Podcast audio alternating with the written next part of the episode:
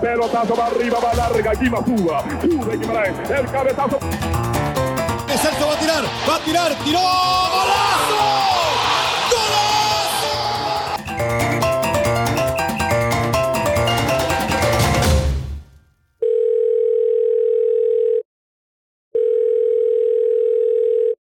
Hola, Chel, ¿qué hay? ¿Cómo vamos? Sepa, todo orden. Sí, todo bien. Aquí seguimos conectados a, a, esto, que es lo que nos da información de todo y se entretiene uno. Sí, el otro día le pregunté a que, porque estamos concertando lo de, las, lo de los invitados y por dicha hay, hay bastantes y se está entreteniendo, por dicha se está entreteniendo, pa. Ya no solo ver partidos de fútbol, ya, ya puede hacer un trabajo. No, y lo peor es que es ver partidos de fútbol sacándole el volumen, ¿verdad? Entonces uno parece loco. sí, eso es lo peor. No, no, aquí todo bien, todo orden. Ya comenzamos a entrenar otra vez, ya en grupos más grandes y todo. Y estaba viendo que de los entrenamientos, ¿verdad? Qué, qué difícil tiene que ser para, para el entrenador también, este, porque justo estuvo una vara ahí en el entrenamiento, o sea, estuvo bien, pero volvió como esa competitividad. Como qué difícil debe ser para el entrenador. Él, fue, él dice, él fue jugador, pero digamos, cómo, cómo gestionar los entrenamientos, cómo de preparar la semana, cómo ver cuáles jugadores necesitan de qué. O sea, este, obtener esa, esa información es, es, es, es, difícil, ¿verdad? Son años de estudio, yo creo, ¿verdad? Bueno, no creo, no sé, no sé que son años de estudio, pero también de, de lo que es ser jugador, ¿qué le puede aportar a uno eso? ¿no? No, sin duda alguna, o sea, lo, los procesos de, aprendizaje de cada entrenador son diferentes, ¿verdad? Es decir, por más que se haya pasado por, por las escuelas, ¿verdad? O por las eh, universidades o por los cursos que se dan en las federaciones, como el caso suyo cuando estuvo allá en, en España, como el caso de otros compañeros suyos que lo han hecho en línea o en Escandinavia etcétera, pues la verdad como tal, que es el pararse ahí enfrente y, y empezar a, detectar eh, no solo lo que aprendiste, sino también intentar compaginarlo con las experiencias de uno como exfutbolista. Y después cómo eso se va intentando traspasar a los jugadores, ¿no? Pero eso, para, digamos, eso a usted fue en algún momento, es decir, usted como jugador sintió algún momento, porque yo sé que lo de Bora, que usted dice como que fue con Bora, que fue ese clic que, que, usted dijo como, ah, esto sí me gusta, porque yo como jugador, es verdad que voy cogiendo conceptos de todos, ¿verdad? Pero tiene que haber uno en algún momento que le diga, no, no, esto es lo que, lo que quiero hacer. Sí, hay siempre el, el entrenador, aquel entrenador como que en el momento que, so, que uno es jugador, te cubre mucho más áreas dentro de lo que uno pretende o pretendía en aquel momento que otros entrenadores te dieran. Ese, ese, entrenador como que cubre más áreas que otros que uno tuvo, ¿verdad? Que. ¿Es porque cubre más áreas o son porque uno se siente más relacionado a esas áreas? Bueno, o sea, coincide conmigo porque yo tengo esa perspectiva de cómo claro, jugar al fútbol. Indudablemente que hay una identificación entre lo que a través de la carrera de uno como jugador, hay indudablemente esa, esa identificación con algún técnico que uno diga, ok, sí, yo veo que esta línea es la línea de conducta, de educación, de entrenamiento. Sí, sí, que, yo, que fuera. ¿verdad? Que yo comulgo, ¿verdad? Que yo, yo claro. quiero, puedo entrarle a esto. Y en, en, mi generación había siempre un, un chiste que era, ¿qué has aprendido de todo esto? Bueno, lo que más he aprendido es lo que no tengo que hacer. Pero a mí, no sé también, ¿verdad? Uno, hasta de los que uno no coincide, porque no voy a decir que hay buenos y malos, ¿no? Porque hay muchas maneras de jugar al fútbol, pero sí uno como jugador, yo creo que a veces uno dice, no, esto es que es que esto no aprendí lo que no voy a hacer, es que esto no lo voy a hacer. Y ya no hablo solo de, de cuestiones tácticas, de sistemas, que eso da para hablar, ¿verdad? Eso es para otro, eso es para otro podcast, pero si no digo también de, de gestión, ¿verdad? Gestión de grupo. Usted me ha dicho una vez que, que también en selección nacional mucho tenía que ver con la gestión, pero, pero sí, sí uno como jugador, es que ma, uno, se da, uno se da cuenta de todo, ma. uno se da cuenta de todo. A veces no sé si ustedes, los entrenadores también, yo sé que usted, ustedes están en todas también, pero uno capta todas las, todos los detalles, todas las cosas, porque uno está vivo, uno está con las antenas puestas. Sí, no, no, e, eso es, es, es clarísimo, ¿verdad? Es, sobre todo que esta, este grupo de ustedes, los que han estado fuera tanto tiempo, de, imagínate la cantidad de información que ustedes han tenido de los técnicos por los que, por ejemplo, usted ha pasado, los de su generación han tenido ahí en Europa, ¿verdad? La generación de nosotros fue una generación que tuvimos, sí, muchos técnicos, porque por año también se cambiaba mucho, pero era, era, era más de esta zona. Mientras que por eso fue el impacto cuando Bora llegó acá. Fue el impacto de... Nadie había visto algo similar. Sí, eh, por lo menos fue mi percepción, ¿verdad? Tal vez la de otros compañeros no tanto, pero todos como, como jugadores o exjugadores hemos tenido esa situación a través de la carrera.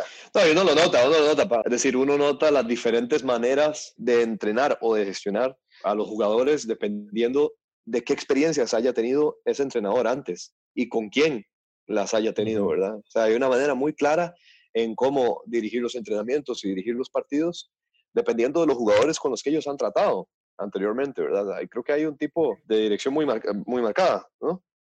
Claro, y además hay otra cosa que en el caso de, ustedes han tenido entrenadores que han sido exjugadores top, que también ese es otro impacto, ¿verdad? sí, sí, sí. Por ejemplo, cuando, digamos, Sidorf, por ejemplo, que fue el entrenador que yo tuve, evidentemente, desde el, desde el primer día, no que uno no respete a los otros, no, claramente uno respeta a todos, pero es que de Isidor se le posa ahí en la, en la puerta y empieza a hablar, por lo menos la primera dosis de atención ya la tiene. Ya la tiene. Ya la tiene. O sea, ya la tiene. Que después de ahí puede ir eh, bien o mal, ¿verdad? Que eso no, no significa nada, pero de sí, sí hay, sí hay un, un, impacto, evidentemente. Por supuesto, y, uno lo nota, ¿verdad? O sea, uno como técnico, uno nota eso. Yo siempre he pensado que el, que el jugador siempre está, cuando tiene la primera impresión del técnico, ¿verdad? Después de que el técnico se presenta, habla, gesticula, es decir, toda esa, esa situación de la comunicación verbal y no verbal, el técnico trae un pasado de atrás, pero el futbolista siempre está como, ok, este que viene aquí, ¿a qué me va a ayudar? ¿Me va a ayudar a ganar o me va a ayudar a crecer, digamos, dentro del entendimiento del juego? Entonces, sobre esas dos situaciones, uno como técnico que fue jugador, uno entra, ¿verdad? Es decir, y eso uno, uno lo percibe cuando entra a un vestidor, ¿cierto? Sí, claro, claro. No, y sería interesante ver cómo algún jugador que usted ha tenido, que sea de ese nivel, tenga las dos percepciones, lo fue como jugador y ahora que está como entrenador. Claro, he tenido a varios, pero por supuesto uno que me impactó muchísimo por, por todo, por su personalidad, por su liderazgo, por futbolista como es, y que ahora ya entró también en el campo del entrenador, ¿no? Y estudió para eso. Tiene una carrera extensísima. Llamemos, llamemos a, Diego Forlán, ¿me parece? Diego Forlán. Bof, lo llamamos en dos toques entonces. Bueno, perfecto. Vamos, llamemos a Diego entonces, a ver.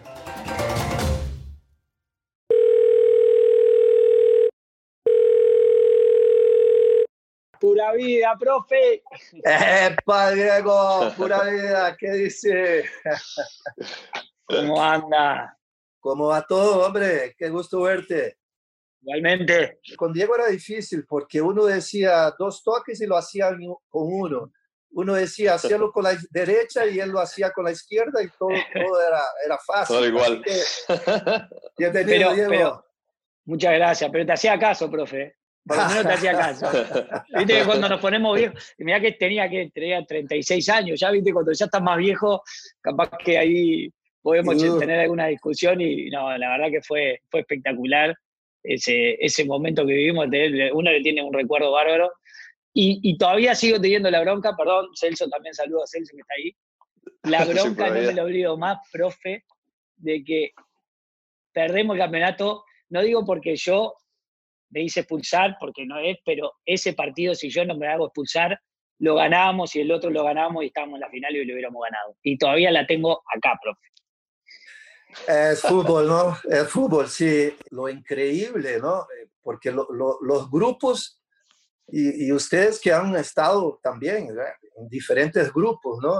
Pero hay grupos que uno ve que rápidamente hacen clic, ¿verdad? Es decir, y, eso ya el, rodaje un poco como entrenador, de, en las primeras, ya uno, que cuando hicimos la pretemporada en Dubai, uno, uno veía que, porque no, la experiencia no, no, era tan sencilla porque era, no. ¿verdad? Reunir todo el mundo rápido de diferentes nacionalidades, los extranjeros, de diferentes etnias, los hindúes, ¿verdad? los jugadores locales de la India. Una cosa así como, como, como mágica, la verdad fue... Sí. Yo creo que ahí se dieron muchas cosas, ¿no? Por ejemplo, en el caso de, para, hablar de grupos, y, y, obviamente puntualizando lo que fue ese grupo de ahí en Mumbai, cuando estuvimos juntos. También, por ejemplo, Costa Rica en el Mundial de, de, Brasil era un grupo que se veía que era unido, que venía llevando tiempo trabajando juntos. El nuestro también, también en ese Mundial y también el nuestro en, el Mundial del 2010. Eh, entonces, por ejemplo, en el caso tuyo, profe, te agarró también en un momento con mucha experiencia, con muchos años, ¿no? Entonces también se te hizo más fácil. Y la verdad que sí, pero ahí es el trabajo que hicieron ustedes en tu caso, profe, que estuviste bien en hablar con Juliano, que Juliano era una persona que conocía lo que era el medio de India, entonces él te, él te daba consejos en qué tipo de jugadores uno traer y qué tener de acuerdo a eso, digo, no solo en lo futbolístico, sino también en lo personal y por, como decías vos, las diferentes eh, castas y diferentes etnias que hay en India, que son, hay mucha variedad. Y bueno, y eso fue una elección, ¿no? Y esto es como en el golf. Siempre dicen en el golf, a nivel amateur, ¿no? El, partido se gana en el primer hoyo. ¿Por qué en el primer hoyo? Es cuando se empieza a dar los golpes. Es decir, yo, a mí me da cinco, al otro seis. Cuando empezamos a discutir qué nivel tiene cada uno, bueno, esto fue más o menos lo mismo. ¿Cómo, cómo formar ese grupo? Que bueno, después no se terminó dando. Salimos primero en el campeonato y en los playoffs llegamos a semifinales y bueno, no se dio, pero, pero era, era para haber salido campeón. Y eso habla de, lo que fue la conformación del grupo que después hizo que los resultados ayudaron también. Y, entonces, Diego, esa, esa etapa, por ejemplo, ahí en, en la India, ¿te ayudó a más o menos a ir formando tu mentalidad como entrenador o era algo que ya habías, digamos, percibido de otros entrenadores que tenías? Ok, de este cojo este, de este cojo aquello. No, yo de todo, ¿no? El profe eh, también, digo, eh, por ejemplo, y uno viviéndolo hoy en día, ¿no? Te das cuenta de cómo la tranquilidad, cómo manejaba, con su experiencia, eh, también, claro, yo lo, conozco al profe más, más en este momento con, más experiencia y más edad, que eso también. Hoy, hoy a mí en este caso como joven y arrancando, capaz que el día de mañana pasan unos cuantos años y ya hay muchas cosas que voy a tratar de, evitarlas, pero eso te lo va dando la experiencia. Pero sí, vas aprendiendo mucho. Yo a mí, y, y el profe lo sabe, yo siempre preguntaba, siempre estaba y me gustaba saber el por qué. Digo, no era que uno copia, por, por más que uno va sacando trabajo y cosas buenas que hemos hecho eh, en Mumbai, como he hecho en Europa, como he hecho en Sudamérica, pero en realidad la finalidad del, trabajo que, queremos hacer, ¿entendés?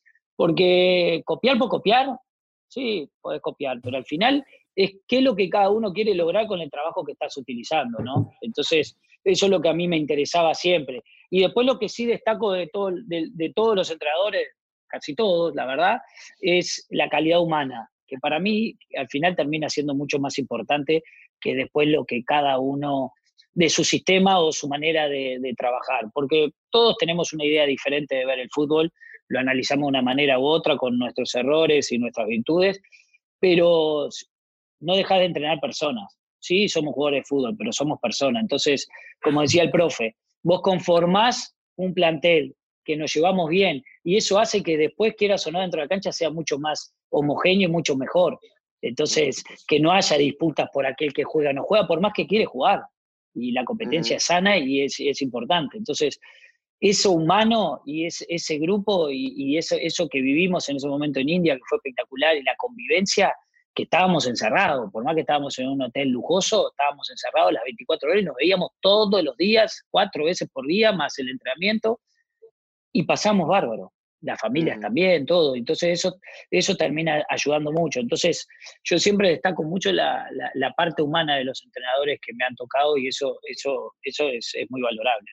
Hay uno a través del tiempo, ¿verdad? Como jugador, yo creo que uno va, va recogiendo mucha información mucha información, buena y mala, Total. de acuerdo a lo que uno también siente lo que es el juego. Lo principal, creo yo, ¿verdad? Cuando uno va conformando esos grupos, eh, y de ahí un poco la, la, el tema central, es que uno tiene que ir también identificando como técnico cuáles jugadores van a poder realmente representar tu idea dentro del juego, ¿no? Claro. Porque, claro, y ahí es donde, bueno, ustedes dos trabajaron, eh, jugaron en España, o sea, tiene el, el, la famosa historia de la escogencia en casi todos los equipos en España, se escogen los entrenadores, tienen tres o cuatro capitanes, ¿verdad? Es decir, porque los entrenadores vemos que dentro de un plantel hay, siempre hay diferentes grupos y, y uno tiene que ir encontrando cuáles líderes de esos grupos pueden ser los representativos para que la idea tuya como técnico también sea más fácil de entrar. Sí, sí, no, comparto, comparto 100%. Y es lo que uno, a ver, a ver, yo, cada uno debe tener su manera y yo también me gusta jugar de cierta manera, pero como, como, como usted dice, profe, digo, dependemos de los jugadores que tenemos. Entonces, si en ese momento llegué yo y en el momento que estaba, a usted le, le, vino bien para hacer un tipo de juego. Si hubiera llegado otro tipo de jugador, capaz que hubiera cambiado para otro estilo, porque no, porque ese jugador capaz que no tenía esas características. Entonces, eh, uno tiene que buscar, por eso la elección y por eso a la hora de usted, cada uno de sentarse con el director deportivo, decir, yo quiero este tipo de jugador, no porque yo quiero este porque me va a llevar a lo que más o menos tengo una idea de lo que me gustaría. Entonces, eso, eso es importante. Y lo mismo en, la elección de, de, los capitanes. Digo, nosotros en ese momento teníamos una, eh, la columna vertebral, que era el arquero, que estaba eh, Roberto, Roberto, después vino después vino Am, Am, no, Anuar era, ¿cómo era? El, el, el, no, Anuar era el central. Anuar era el del central. El, Amirinder. Amirinder. Amirinder, que creo que sigue estando Amirinder ahí, creo. Sí, ¿no? sí, sí, sí, ahí está. Después estaba Goyan, Badoc, que me lo traje acá Peñarol, profe. Sí, me di cuenta. Un crack, y ese jugador. Eh, sí, está acá con nosotros me lo traje, necesitaba un 5 de eso y no, y, y, y, no sabe cómo lo quieren acá, ¿eh? Un, Veo. un señor, no, no, Pero Badoc, un crack. Jode, jode tanto como allá, jode tanto no, como allá. Tiene, tiene, tiene, sus cosas, pero no, bien, bien de bien, bien de bien. Bien, bien de bien, agarró cariño con todos, así que bien. Y, bueno. y, bueno. y yo estaba también en la parte de adelante, entonces teníamos esa columna vertebral que la base estaba. Y no solo que justo esa columna vertebral éramos los, que, los referentes del plantel. Sí. Entonces se daba, se daba un mix perfecto. Sí. Entonces digo, eh, eso es lo que después se demostraba dentro de la cancha, ¿no? No, y eso es como jugador también, eso uno lo siente. Esas cosas, claro. esa conexión ahí, uno está ahí y uno sabe que por, yo decía, decía en otro podcast, ¿no? Que a veces hay mucho intangible en el fútbol también. Y eso es unas cosas que uno va sintiendo cuando ese grupo eh, de jugadores hace conexión, pueden llevar a desarrollar todavía la idea que quiere el técnico en su momento todavía mucho mejor. Y ahí es donde, por ejemplo, a mí una de las cosas que, que más me tira el pensamiento hacia ser entrenador es esa, lograr esa conexión en, en, el grupo de jugadores, ¿verdad? Yo creo que eso, no sé si, por eso quería preguntarte si, ok, eso te pasó en Mumbai, pero ¿estuviste en algún otro equipo donde sentías esa conexión estando como jugador también? Sí, en la selección, en la selección, el grupo de la selección de, eh, de, la etapa de, de, no te digo que 2006 porque ahí fue cambiando, pero poné de 2007, 2008 en adelante, después de la Copa América de Venezuela hasta el, hasta el Mundial, que fue donde yo en realidad llegué, después del Mundial ya después no jugué más, de 2014, eh, la conexión estaba, éramos un plantel que, que, nos podíamos decir todo de frente, por ejemplo, eh, donde corregíamos, donde si, había un, algún partido malo, automáticamente no, nosotros pedíamos el video y, nosotros nos analizábamos y nos decíamos las cosas de frente eh, y nadie se enojaba. Entonces, y después se veía Pero, reflejado dentro de la cancha. Eso, perdón Diego, ¿por iniciativa de ustedes o era porque Tavares les, les, les, dejaba, les daba esa libertad, por así decirlo? No, era iniciativa nuestra, iniciativa nuestra de, de, de los referentes del plantel y, y terminamos el partido, había un partido que habíamos perdido y al, al, otro día había reunión, obviamente, por el cuerpo técnico, o no había, que se hablaba del partido y se, se, se, hablaba de situaciones que se habían eh, vivido durante el encuentro y después nosotros pedíamos a la gente que a los que se encargaban del videoanálisis quedarnos y nos quedamos y veíamos 90 minutos, no era que veíamos un compacto, no, no, veíamos los 90 minutos del partido y estábamos todos sentados ahí y se paraba, y en el momento que se paraba, che, acá en esta jugada tendrías que haber hecho esto, lo otro, sí, lo que pasa, y nadie se molestaba. Es decir, siempre era con una, en, una onda constructiva y no, no criticando hacia el otro por qué no lo hiciste, no lo hiciste, me dejaste, me dejaste en una situación expuesto. No, no, nada que ver, era toda una forma de diciendo, sí, la verdad que yo pensé tal cosa y me equivoqué, eh, papá, y eso nos hacía a nosotros, eh, nos hacía más fuerte como grupo también, ¿no?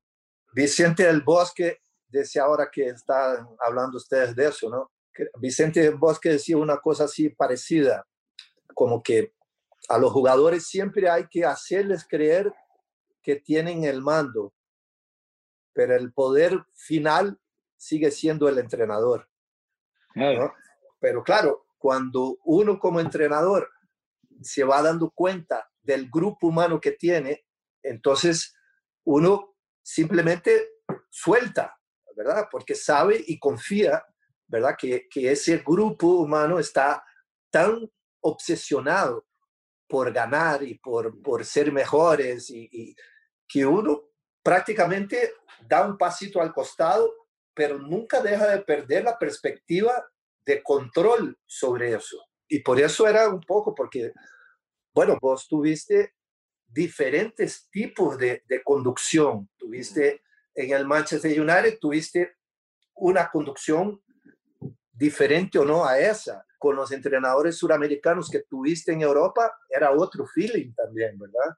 Eh, pero, creo que hasta, hasta tuviste más, más, más sudamericanos que europeos, ¿no? En tu etapa sí, a ver, en Europa, sí, bueno, tuve, recién arranco con Pellegrini en el, en el Villarreal, Después tengo a Javier Aguirre en, el Atlético Madrid. Ahí después tengo dos españoles que son Abel Resino y, y Quique Sánchez Flores. Manzano, que tuve poquito, pero yo ahí ya me fui al Inter. Después vino. Eh, ah, no me sale el nombre siempre, el del Atalanta ahora que está dirigiendo, no me sale.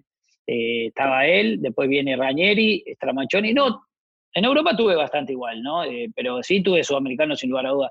Yo digo que eh, eh, tal cual. Si, si empezás a analizarlo, empiezo a mirar yo de cada equipo que he tenido, profe, es, es más o menos de lo mismo como, como nos pasó en Mumbai. Y, y sí, eh, hay un orden, cada uno sabe lo que puede y no puede hacer. Hay, hay un mando, hay un jefe que sabes que está, por más que te deje a vos trabajar, pero siempre dentro de los parámetros que tenés que hacerlo, sabés que si sacás la mano afuera, enseguida te pegan, ¿viste? Como diciendo, no, pero nadie lo hace porque ya está marcado, entonces, eh, y sabemos y, lo tenemos claro, pero porque ni llegamos al entrenador, porque los propios referentes del plantel te lo marcan antes de que llegue el entrenador. Entonces, y las cosas van rodando bien, entonces se sigue, se sigue y se sigue y seguimos por eso el lineamiento. Y un poco era, el Manchester era así, el Manchester fue así. Digo, yo llegué a un grupo que ya estaba formado hace años, y un, y un club donde se estaba manejado por la misma persona que fue más de 25 años. Entonces, entonces vas por ese, por ese carril. De mm. Villarreal empezamos con Pellegrini que recién llegaba, lo mismo. Y el grupo iba por ahí, y el equipo se le iba bien y, y, nos, y cada uno sabía lo que tenía que hacer. Y así sucesivamente. Capaz que en el Atlético Madrid fue diferente, porque era un club más, más complicado por los resultados. Entonces no había lo que hoy vive el Atlético de Madrid, no era algo más, más lineal, ¿no? Era mucho más ping, ping, ping, ping. Entonces ahí ya es más complicado. Ahí donde ya el, para mí el, el, el, el, líder, el jefe de grupo, en este caso el entrenador, es donde tiene que estar constante tomando decisiones y, tratando de contener el grupo, porque te lleva para acá, te lleva para acá, te lleva para acá, te lleva para acá. Y, y, y lo, y lo exterior, lo externo, te termina afectando dentro de lo interno. Eh, y es un poco lo mismo, en el Inter nos pasó lo mismo, en el Inter de Milán en la selección era un poco más como nos pasó en Mumbai. Entonces, eh, más o menos vos marcás esos, esos lineamientos, los resultados te acompañan, porque obviamente tenés eso, ese equipo, la visión, la manera de preparar y de trabajar los partidos, eh, y después la manera de vos, de cada uno, como entrenador líder, de gestionar el grupo y saber llevarlo, ¿no? Ok, esta fue la, la primera parte de nuestra conversación con Diego Forlán. Con Diego, con, tal como ustedes han escuchado, es eh, entretenidísimo conversar de fútbol. Y la próxima segunda parte ya pronto la vamos a sacar, así es que estén atentos. También eh, recuerden, si les gusta este podcast, nos pueden ayudar suscribiéndose en cualquiera de las plataformas de podcast y compartiéndolo con sus amigos y amigas. Pura vida.